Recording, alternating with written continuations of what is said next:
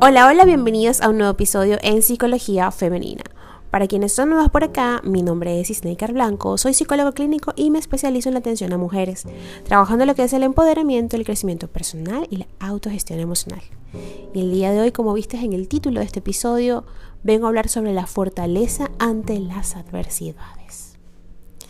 La vida nos pone muchas veces a prueba, incluso cuando no lo hace una de las cosas que mayor miedo nos da es pensar cómo reaccionaría ante tal situación.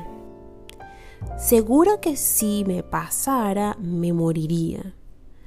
Pero en realidad somos mucho más fuertes de lo que pensamos. Y es que todos llevamos dentro a un valiente que se cree, que se crece, mejor dicho, ante las adversidades.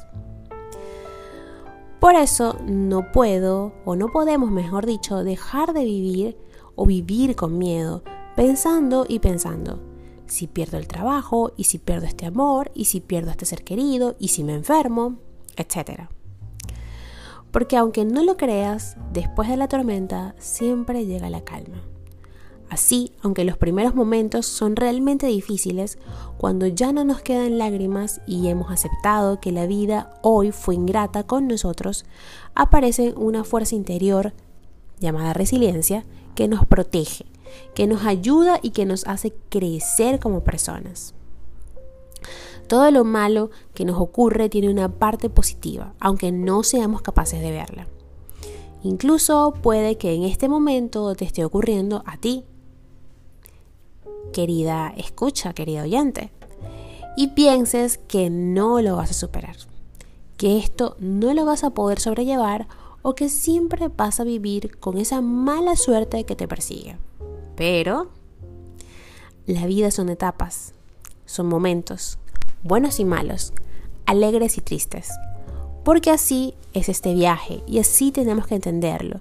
Si un día está nublado, incluso dos o tres, ten por seguro que el sol tiene que volver a salir. Algunas veces este astro es un poco perezoso y pone a prueba nuestra paciencia.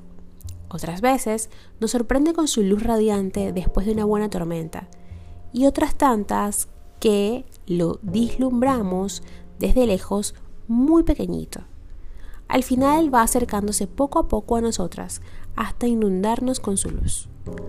Por eso recuerda que dentro de ti hay una fuerza con la que casi nunca cuentas porque rara vez la necesitas. Sí, aunque no lo creas, aunque pienses que eres cobarde y que no hay fuerza en tu interior. Tú llevas una luz dentro de ti que te ayudará en los malos momentos, con más fuerza que nunca, que te sorprenderá más de lo que pensabas. Y cuando pase la tormenta, porque siempre pasa, la vida te sorprenderá de nuevo con otro amor, con otro amigo del alma, que quizás de otra forma no habrías encontrado por el camino. Con un precioso nieto o con un viaje inesperado que te llenará de olores, de sabores y de nuevos y maravillosos paisajes.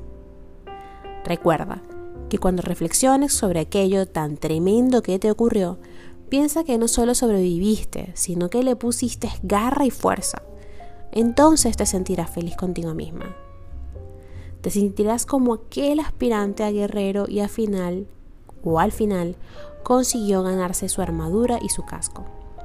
Y que ahora ya no tiene miedo, porque sabe que ya le ha plantado cara una vez al sufrimiento y ha sabido defenderse.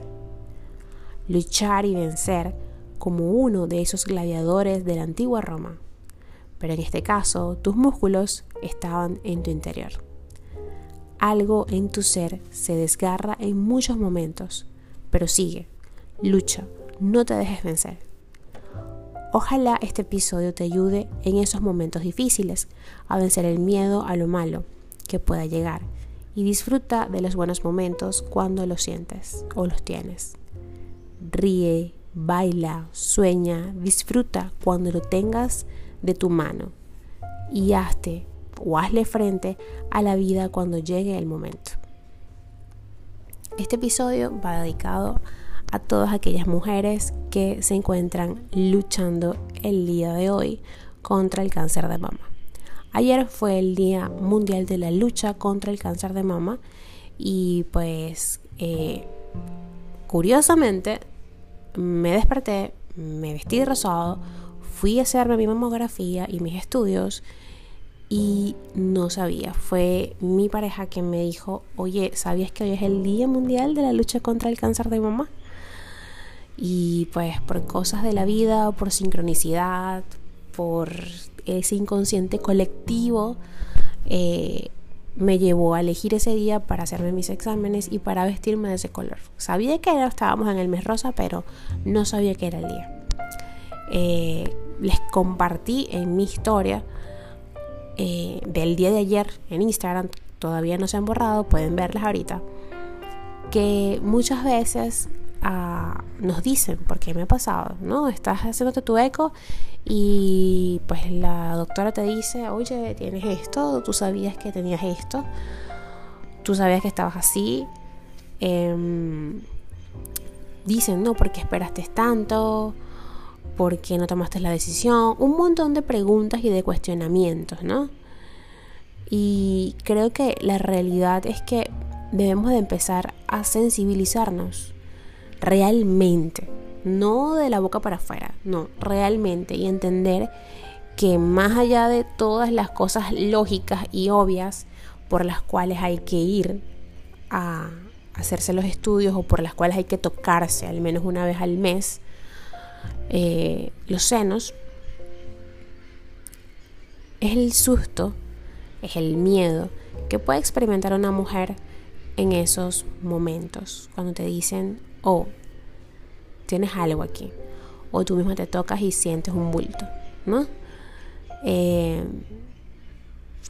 el cáncer es una enfermedad o una condición muy compleja, con un contenido psíquico sumamente eh, complejo y amplio, ¿ok?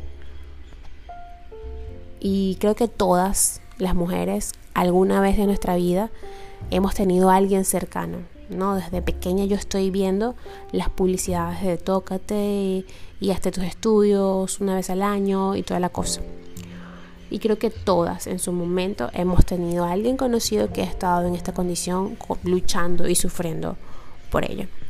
Así que por eso es que quiero dedicarles este episodio a todas ustedes. Si estás aquí escuchando esto y estás pasando por una situación similar o incluso tienes un familiar o una amiga que está pasando por lo mismo, recuerda que no estás sola. Recuerda que a veces todas esas preguntas eh, incriminatorias no son con la intención de, ofenderte o de hacerte sentir mal, sino que hay cosas que las personas que no están en, esa situación suponen, y ahí entra el error, ¿no? Suponen que, oye, es lógico, debiste haber venido antes, sí, claro. Sí, debí haber ido antes. Eh, pero no saben, no saben a lo que uno se enfrenta, ¿no? En ese momento. Es, es un momento bastante fuerte, pero sí, hay que hacerlo.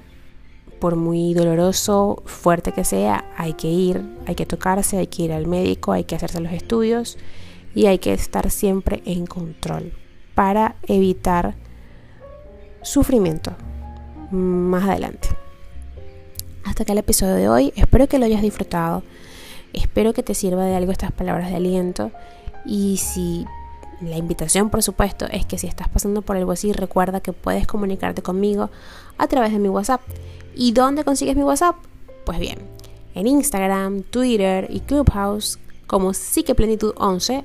Allí habrá un link que te llevará directo a mi WhatsApp o a mis redes sociales y por allí podrás comunicarte conmigo. También en TikTok y en Facebook como psicóloga Snaker Blanco. Que tengan todas un hermoso día.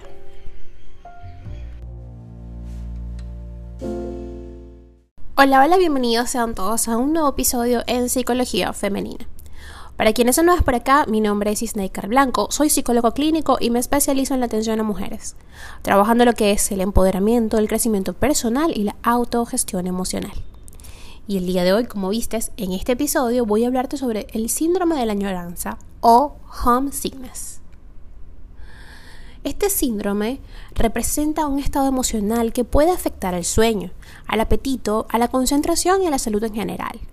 Ocurre cuando estás lejos de, tu familia o de cualquier entorno en el que te sientes consolado y del que te has separado. En realidad, el síndrome de añoranza es una forma de tristeza, bajo estado de ánimo o, en algunos casos, depresión, que surge cuando te encuentras en un nuevo entorno. Se trata de un estado de ánimo natural, que surge como resultado de hacer frente a las nuevas situaciones y a la nostalgia, que produce echar de menos la rutina y los seres queridos. Sin embargo, la añoranza en algunos casos puede llegar a ser positiva. Así lo confirma un estudio elaborado por la Universidad de Southampton. La nostalgia conlleva sentimientos positivos, aumenta la autoestima, fomenta las relaciones sociales y alivia la angustia existencial. Aún así, la sensación puede ser muy desagradable si no sabemos gestionarla. Por eso, en este episodio te voy a contar todo lo que debes hacer o saber sobre por qué se produce y cómo combatirla. A pesar de que todas las personas son susceptibles de sentir episodios de nostalgia a cualquier edad, las más jóvenes suelen ser más vulnerables a este síndrome. Esto ocurre por los siguientes motivos. Los niños y adolescentes generalmente no son tan emocionalmente independientes. Los jóvenes no han tenido tanta experiencia en situaciones nuevas. Sin embargo, personas de todas las edades pueden llegar a sufrir del homesickness. ¿Cuáles son? Por lo tanto, y los síntomas.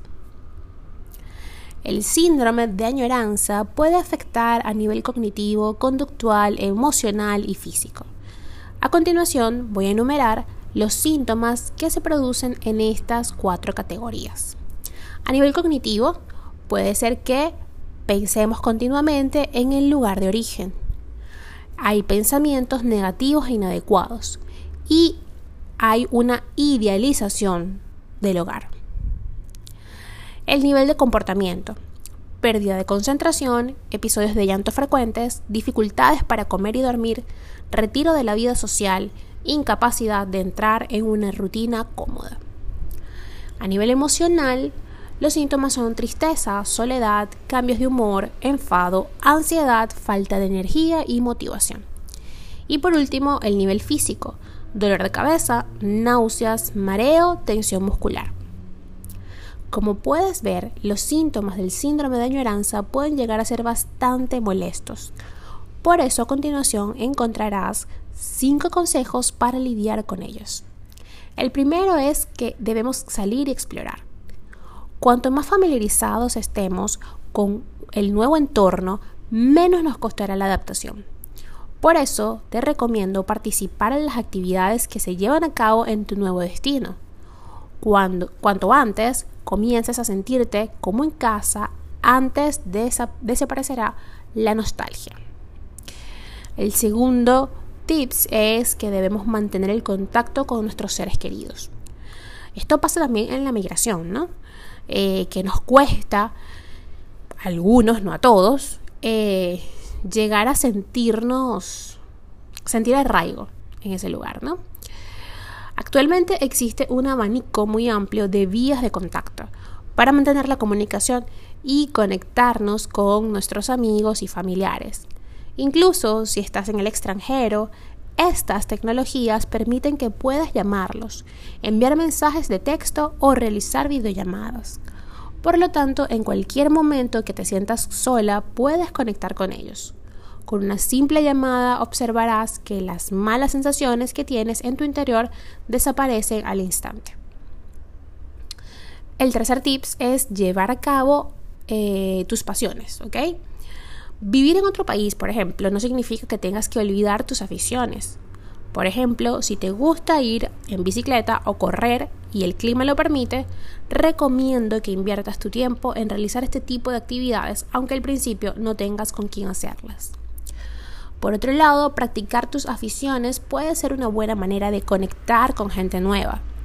Gracias a Internet Hay miles de formas de encontrar a otras personas con tus mismos intereses. También tenemos que eh, debemos limitar las redes sociales. Si te levantas todos los días y lo primero que haces es ponerte el día con lo que tus amigos y familiares publican en las redes sociales, seguramente sentirás nostalgia. Por eso es positivo estar ajeno a todas las publicaciones de tus conocidos. Recuerda que para conectar con tu nuevo destino necesitas desconectar al menos en parte de tu vida anterior. También debemos tener una actitud positiva. Y esto, por supuesto, que la sensación de nostalgia trae consigo muchos sentimientos negativos. Aún así, no permitas que la tristeza y el malestar controlen tu mente. Ten en cuenta que se trata de una fase temporal y las cosas mejorarán a medida que te acostumbres a tu nuevo entorno. Pensar de manera positiva es una de las claves para lograrlo, ya que entre otras cosas te resultará mucho más fácil hacer nuevos amigos y ser más proactiva. Los estados de ánimo positivos te impulsan a salir y a buscar el contacto con otras personas de manera activa. Por último, ten en cuenta que si has cambiado tu estilo de vida y has salido de tu zona de confort, debes pasar algo de tiempo para que te puedas acostumbrar al cambio. Estoy convencida de que lo conseguirás. Hasta acá el episodio de hoy, espero que lo hayas disfrutado, espero que te haya servido de algo. Y si te identificaste con alguna de las cosas que te dije y sientes que debes trabajar a profundidad esto porque ya no sé, sospechas que no es una nostalgia, sino que hay una depresión por allí asomándose, recuerda que puedes comunicarte conmigo a través de mis redes sociales, en Instagram, Twitter, Clubhouse, Twitch como Psiqueplenitud 11, en Facebook y en TikTok como psicóloga Snaker Blanco. Que tengan todas y todos un bonito día.